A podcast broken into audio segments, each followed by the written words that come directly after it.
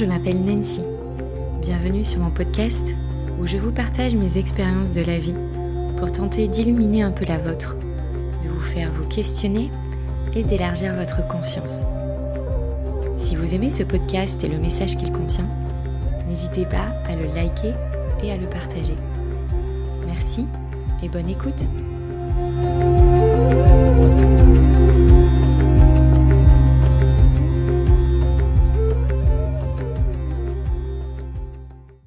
Bonjour à tous les amis, je vous fais un petit podcast avec euh, ben, le son en fond sonore, vous avez droit à la mer, certainement d'autres bruits bizarres, des geckos et des choses comme ça. Je suis au Mexique face à la plage, donc de toute façon impossible de trouver un endroit au calme où vous n'aurez pas tout un tas de bruits bizarres derrière. Donc voilà, mais je voulais quand même vous partager avec vous euh, ces réflexions vénusiennes que j'ai eues. Euh, que j'ai eu dernièrement. Donc voilà. Alors Vénus achève sa rétrograde et passe direct ce 28 janvier 2022. Ce qui m'amène à poser des mots sur cette période que j'ai vécue de façon vraiment intense au niveau de mes relations avec les autres. Ces quelques semaines ont engendré chez moi une énorme transformation et une grosse remise en question des personnes dont je m'entoure. D'abord, il y a eu le niveau amical, Certains que je connaissais depuis des années ont tout simplement disparu, quitté ma vie du jour au lendemain, parfois avec fracas, insultes et autres mots, pas toujours très sympas. Mais c'est la vie. Parfois, elle n'est pas tendre et les blessures de chacun qui nous poussent à agir de telle ou telle façon sont comme des pavés que l'on se prend en plein visage au moment où on s'y attend le moins. Je pense qu'une façon de mieux le vivre est de rester détaché au maximum et de bien comprendre que les blessures et les peurs des autres sont projetées sur nous de manière souvent inconsciente. Prendre du recul, observer, ne pas s'attacher à ce qui est dit, mais comprendre le sens plus profond et surtout revenir à soi pour en assimiler les leçons. Ainsi, dans ce grand melting pot d'incompréhension les plus totales entre moi et certaines de mes connaissances, j'ai pu voir des personnes blessées par mes propos, mes attitudes, mes faits et gestes. J'ai entreaperçu le clivage qui s'est formé entre deux personnes aux réalités différentes. Et si jusqu'à présent j'essayais de continuer à garder certains liens, pensant qu'au vu de ma personnalité et de mon adaptabilité, j'étais capable de concilier des amitiés avec des personnes complètement différentes de moi, la vie m'a montré ces derniers mois que parfois il faut savoir se défaire de certaines relations car elles deviennent toxiques et étouffantes. Et apparemment, fait pas mal de monde. Être sur ce chemin d'élargissement de la conscience et de la pensée requiert une remise en question permanente du soi, être capable de recul et d'autoréflexion. Non seulement tout le monde n'emprunte pas ce chemin, mais certaines personnes ont une limite à ce qu'ils peuvent conscientiser là, maintenant, tout de suite. Ce qui ne veut pas dire qu'ils ne le feront pas plus tard, mais parfois là maintenant, ce n'est tout simplement pas possible. Les êtres ne se comprennent plus et c'est la rupture, parfois faite de reproches. Les ruptures en conscience et dans l'amour de soi et de l'autre ne se font pas avec tout le monde. Et pour celui qui veut voir et comprendre, se prendre des mots blessants dans la figure et s'entendre dire ces quatre vérités est un cadeau divin, même si sur le coup il fait mal à l'ego. Ainsi j'ai été forcée de voir. Voir où ça fait mal, où et quand je fais du mal, quels propos et positionnements ne sont plus ou pas du tout adaptés Quels sont ces mots qui blessent et ces comportements qui ne sont pas appropriés? Réaliser que je me comporte comme une vraie connasse parfois, même si la plupart du temps je le fais inconsciemment. Se prendre des retours karmiques dans la figure malgré toute la bonne volonté. Ça remet en place. Il n'y a rien de pire pour moi que de faire du mal aux gens. Mais me rendre compte que j'ai blessé quelqu'un n'est pas facile car j'ai tendance à nier, à le beau déni, à rejeter la faute sur l'autre, ça c'est le coup de la victime, à fuir la situation, ça c'est l'autopunition avant même d'être puni, etc. Mes mécanismes pour échapper à toute confrontation sont nombreux. Mais voilà, ce n'est plus le chemin que j'emprunte, parce que j'affronte. Car dans mon envie de ne pas blesser l'autre réside celle encore plus grande d'être la meilleure version de moi-même. Et je le fais non seulement pour moi, car même si j'aime la personne que je suis avec mes qualités et mes défauts, être une bonne personne qui agit avec amour, douceur et compassion, c'est ce que je cherche à être. Mais aussi pour les autres, car je crois sincèrement que notre monde a vraiment besoin d'un changement et qui passe par aimer les autres inconditionnellement, avec leurs qualités et leurs défauts aussi.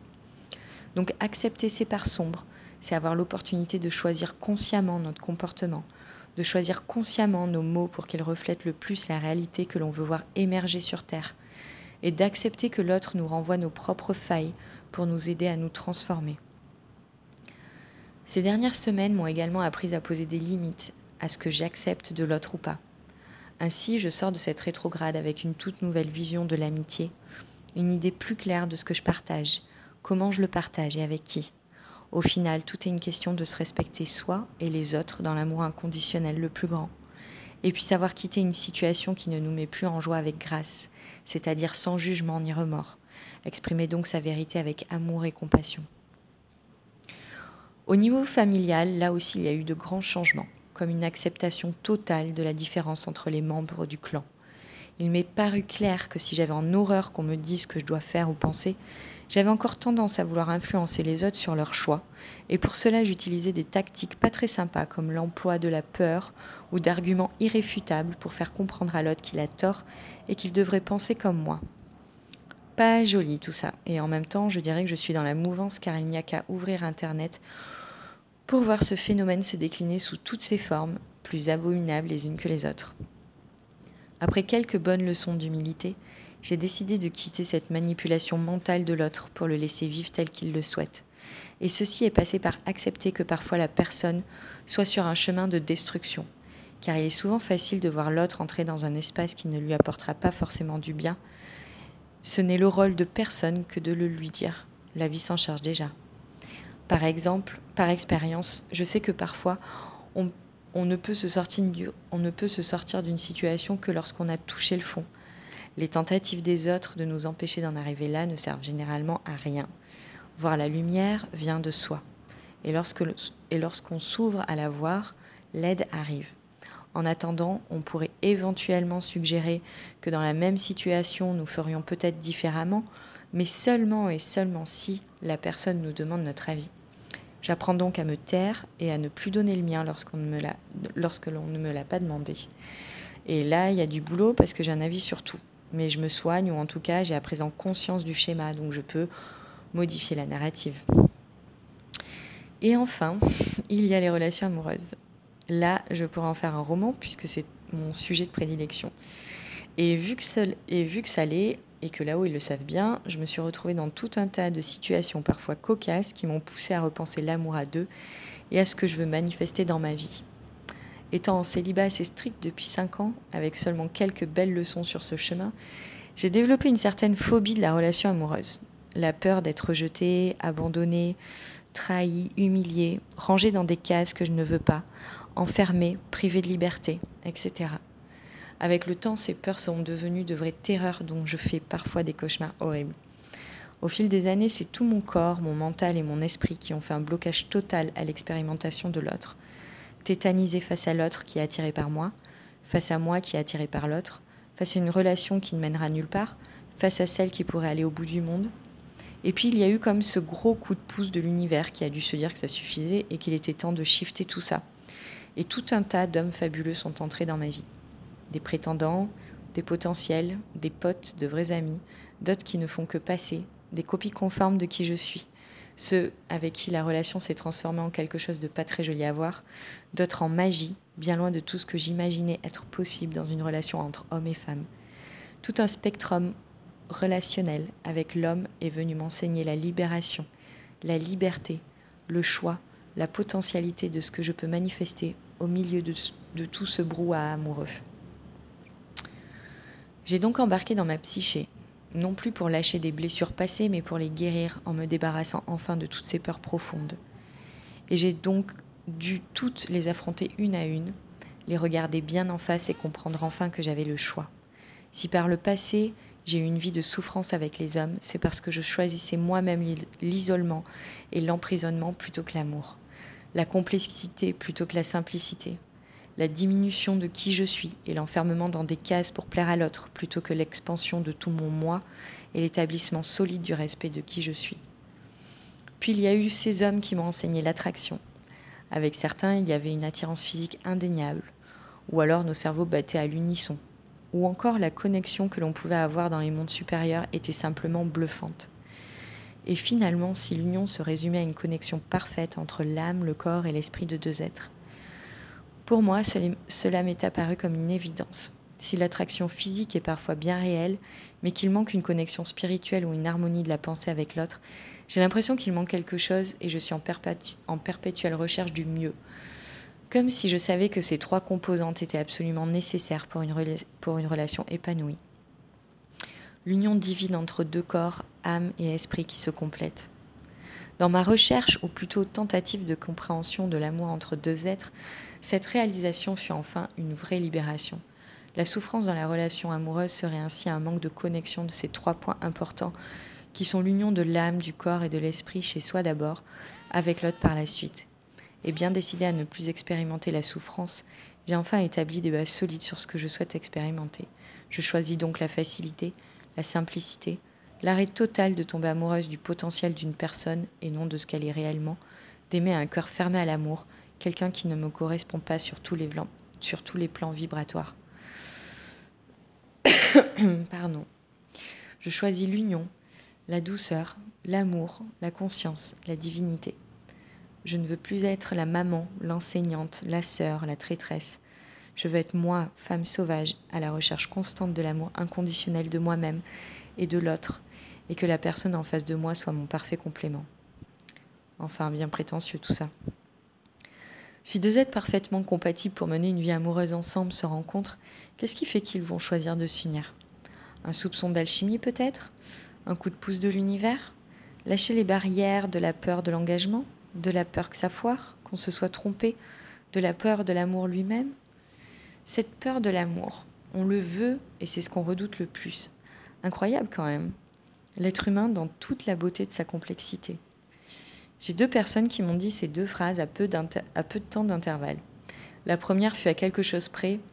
J'aime passer du temps avec toi, mais je ne veux pas trop te voir car je pense que tu es en train de tomber amoureuse de moi. Et la deuxième assez similaire qui est Je ne veux pas que tu tombes amoureuse de moi.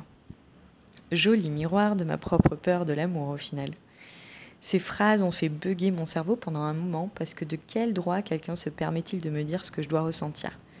J'ai tenté de faire le coup du c'est celui qui dit qui est, mais de toute évidence, j'étais face à deux personnes au cœur fermé à l'amour, ou en tout cas fermé à mon amour. Ainsi, il me paraissait absolument inconcevable d'ouvrir le mien, d'où le non-sens de ces phrases qui ne sonnaient pas juste dans mon cerveau. Je sais ce que c'est que de tomber amoureuse d'une illusion ou d'un potentiel. Et autant que possible, je ne choisis plus ce chemin. Donc certainement pas une personne qui ne veut pas s'ouvrir à moi. L'union, elle, requiert un tout autre amour, celui qui nous embarque dans une aventure à deux. Il faut donc être deux. Ça paraît bête, mais c'est aussi simple que ça. Arrêtez donc de tomber amoureux de quelqu'un qui ne nous aime pas. C'est une question de respect de soi. Ces expériences m'ont donc renvoyé à ma propre fermeture du cœur. Après tout, on attire ce que l'on vibre. Et cette peur terrible de l'ouvrir qui implique de s'être trompé, de souffrir de nouveau, de se mettre à nu face à un destin absolument inconnu, de sortir d'une zone de confort bien trop confortable qui finalement ne nous met pas si à l'aise que ça. J'ai donc compris que finalement la dernière barrière à faire tomber était de, l'ouvrir ce cœur, de laisser l'univers m'embarquer dans ce que je dois expérimenter avec la foi immense que je suis sur la voie de l'amour dans sa beauté la plus totale et que si ce n'est pas le cas, la vie m'enseignera d'autres choses que je ne savais pas. Car si je, car si je n'ouvre pas mon cœur, la personne en face de moi ne le fera pas non plus. Et j'ai appris que montrer l'exemple a un impact bien plus important que n'importe quelle leçon que l'on essaie d'enseigner. Et la bonne personne qui saura reconnaître la véritable ouverture du cœur saura, s'y plonger dedans avec moi. Finalement, je ressors de cette rétrograde de Vénus avec la sensation de toucher du bout des doigts le doux manteau étoilé du cosmos et un savoir universel que j'ai cherché à comprendre pendant de nombreuses années. C'est extatique, passionnant, flippant et tellement beau que la gratitude que j'ai pour toutes ces personnes et ces leçons de vie est inestimable. Après tout, si la vie n'était pas tout simplement de laisser de côté toutes ces pensées, peur, limitation de l'esprit, croyances, savoir qui de toute façon sont en perpétuelle évolution, pour vivre, s'ouvrir, laisser la vie nous mener là où elle veut qu'on aille. Y a-t-il vraiment une vérité dans tout cela? Ouvrir son cœur pour prendre le risque terrible d'aimer et d'être aimé. C'est beau, flippant, mais la peur n'est-elle pas encore plus terrifiante et limitante? Je vous remercie de m'avoir écouté aujourd'hui et je vous dis à bientôt. Bye bye.